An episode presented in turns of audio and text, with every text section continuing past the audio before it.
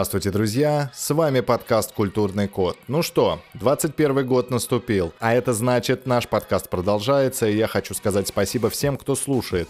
Мы развиваемся, пусть и не очень быстро, но ведь наша главная задача сделать выпуски максимально интересными. И в этом году выпуски будут регулярными и порой с животрепещущими темами. В общем, скучать не придется. А пока третий выпуск подкаста. Меня зовут Артур, и мы начинаем. Вокруг меня зима, и в это время много вариантов провести досуг. Можно покататься на коньках, поиграть в хоккей, попить какао, кофе, чай, уехать в горы, заняться чем угодно. Однако мне хотелось бы поиграть в футбол, но по колено в снегу это такое себе удовольствие. Так вот, пока я тут сижу и скучаю по футболу, я задумался о том, откуда пошел такой элемент вратарской экипировки, как вратарские перчатки – сам я играю в воротах много лет. Да, с переменным успехом, конечно, но вот качество моей игры довольно сильно зависит от того, какие перчатки я использую. Собственно, мы и поговорим о том, как эти самые перчатки появились. Казалось бы, перчатки – привычный аксессуар в наше время. Ни единого вопроса, это просто обыденность. Однако, перчатки, как мы все знаем, существуют разные для всего чего угодно. От сварщиков до альпинистов, от перчаток для мытья посуды до специальных перчаток для врачей. Я рос в те времена, когда вратари уже играли в перчатках. Во дворах это были либо садовые перчатки, либо перчатки, покрытые резиновым слоем, напоминающим вафлю. Очень странная вещь, однако чье детство пришлось на середину 90-х и начало 2000-х, застали такие перчатки. Помимо этого было еще куча аксессуаров, были непонятные кеды с приклеенными шипами, а-ля кеды-бутсы. Очень странная вещь, но за неимением другого пользовались и этим. Но все же вернемся к перчаткам. Неизвестно доподлинно, кто первый надел перчатки, играя в воротах, но точно можно сказать, что первые перчатки были представлены в конце 19 века производителем футбольной экипировки неким Уильямом Сайксом. Он запатентовал свое изделие, его перчатки изготавливались из толстой кожи и резины – но сказать, что этот элемент экипировки имел успех у вратарей, нельзя. Почему нельзя? Да просто потому, что перчатки, как элемент постоянной экипировки, начали появляться лишь в 30-х годах 20 века, но об этом несколько позже. Итак, после патента Сайкса на перчатки, вратари начали использовать свои варианты экипировки рук во время футбольных матчей. Руки защищались не только от ударов мяча, но и от погодных условий. Например, в холодную погоду вратари играли в шерстяных перчатках, защищая тем самым руки от холода. Однако перчатки были нужны не для того, чтобы отморозить себе пальцы, а для того, чтобы было хорошее сцепление с мячом, дабы мяч не выскальзывал из рук. Различные самодельные вариации так или иначе гасили силу удара и давали некоторое сцепление для надежной ловли мяча в любых условиях однако были очень и очень далеки от того, что мы имеем сейчас. Хочется заметить, что динамика игры и общие скорости были намного меньше. Возможно, самодельные перчатки в таких условиях подходили и как-то работали. Как я и говорил, в играх на официальном уровне вратари стали появляться в перчатках в первой половине 20 века. Динамика игры нарастала, общие требования, которые предъявлялись к спортсменам тоже. И тут вратари начинают постепенно надевать перчатки из кожи, замши и подобные им. Голкиперы того времени при игре начали выбирать перчатки из кожи и замши, порой прикрепляя к ним вставки из резины.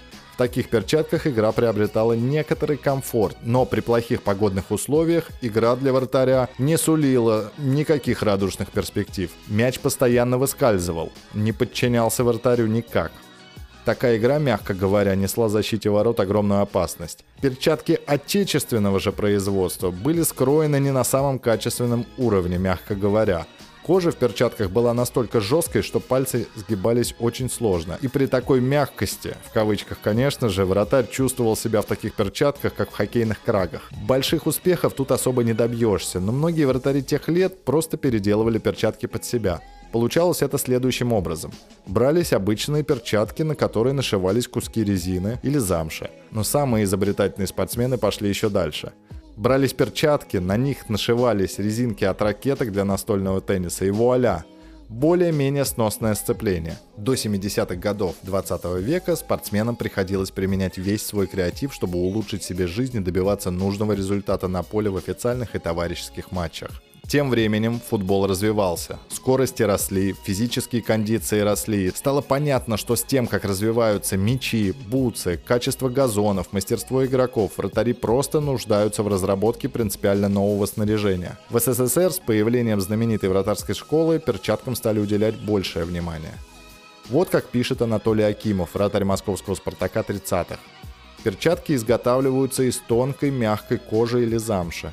На ладонную часть и пальцы перчаток наклеивается шероховатая тонкая резина, которая облегчает прием мяча вратарем. Как бы не так, вторит себе вратарь. Резина на тот момент бесспорно стала шагом вперед, но с высоты сегодняшнего дня кажется, что перчатки с пупырышками вовсе не облегчали прием мяча. Наоборот, защищать ворота в них было крайне неудобно. Мяч постоянно норовил выскользнуть из рук и прошмыгнуть в сетку. Тогда все зависело от мастерства и внимательности голкипера. Перчатки нашего производства были, увы, неладно скроены, но зато прочно сшиты, вспоминает легендарный голкипер московского «Спартака» 50-60-х годов Валентин Ивакин. А вот чувства мяча никакого, жесткие, что пальцы не сожмешь.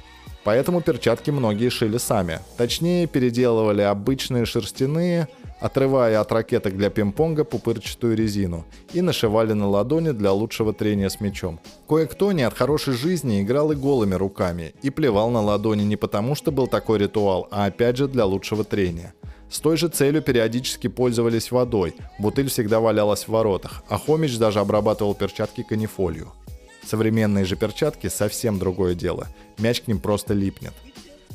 Первым, кто всерьез озаботился разработкой специализированных футбольных перчаток, был игрок итальянской команды Стефано Андреотти. Началось все с того, что на выездном матче, который был очень серьезным для его команды, вратарь пропустил мяч из-за того, что шел дождь, и кожаный шар просто выскочил у него из рук. Решив для себя, что погодные условия не должны влиять на его профессионализм, он придумал свои первые вратарские перчатки. Они выглядели как кусок кожи с двумя тесемками – Испытав их в деле, Стефано усовершенствовал свою модель тем, что добавил дополнительный фиксатор из кожаной шнуровки, а позже снабдил свое изобретение резиновыми кусочками для лучшего сцепления с поверхностью мяча. Когда его друзья-вратари из других команд стали обращаться к нему с просьбой о продаже перчаток, он решил открыть свое дело в мастерской отца. Так была основана известная ныне компания «Станна», Почему-то тогда использование голкиперских перчаток не стало популярным, хотя многие вратари знали об их существовании. И лишь в конце 70-х годов 20-го столетия вратарские перчатки стали незаменимым обмундированием голкипера любой команды. Впервые надел перчатки, что были созданы по специальным технологиям, был легендарный вратарь Амадео Каризо. После долгой и разной степени качества экспериментов, успешных и не очень. Наконец, в 70-х годах появляются перчатки, которые были похожи на те, что мы знаем сейчас. В 1973 году вратарь сборной ФРГ Зепп Майер вышел на поле в перчатках фирмы Ройш. Их форма была абсолютно не похожа на все то, что было до этого. Дело в том, что был нужен специальный инструмент, что-то принципиально иное, то, что даст цепкость, то, что будет поглощать силу удара. Голкиперу нужно было ловить мяч и сохранять его, что в свою очередь меняет или может менять игру. В это время многие вратари пользуются хлопчатыми перчатками, так или иначе модифицируя их. Но чемпионат мира 78-го принес этой детали вратарского обмундирования совершенно иной вид – уже упомянутый Зепп Майер вышел на матч в белоснежных широких перчатках. Это и задало моду производителям экипировки. В это время появляются перчатки различных расцветок и видов в целом. Ладонь новой перчатки теперь покрывает латекс. После долгих экспериментов производители остановились именно на латексе, так как оказалось, что мяч имеет очень сильное сцепление с этим материалом. То есть мяч практически прилипает к руке. Тыльную же часть перчаток начали покрывать синтетическим материалом, порой добавляя специальные вставки, чтобы позволяло вратарю отбивать мяч и снижать риск получить травму кисти. На перчатках также появляются манжеты, что опять же фиксирует кисть и делает ношение такой перчатки более удобным. Дальнейшее развитие индустрии сделало свое дело. Перчатки подгонялись и подгоняются индивидуально под голкипера. Имеют вставки внутри пальцев, чтобы свести к минимуму травмоопасность вратаря и так далее. На сегодняшний день невозможно представить игру вратаря без перчаток. Однако в память приходит голкипер сборной Португалии Рикардо. Этот вратарь в матче между сборными Англии и Португалии встал в ворота без перчаток. Когда основное время закончилось в ничью, овертайм также не выявил победителя, наступает момент 11-метровых ударов. И тут голкипер Португалии скидывает перчатки, отражает удар и сам реализовывает пенальти, принеся своей команде победу. А сам он запомнился вот таким неординарным поступком в игре. Сегодня нельзя представить вратаря без перчаток, совершенно невозможно. Более того, даже ребята во дворе, играя в футбол, стараются использовать перчатки, да, порой не такие прогрессивно-технологичные, но тем не менее выполняющие главную свою функцию – ловить мяч. Вот такая короткая и познавательная история у нас с вами получилась.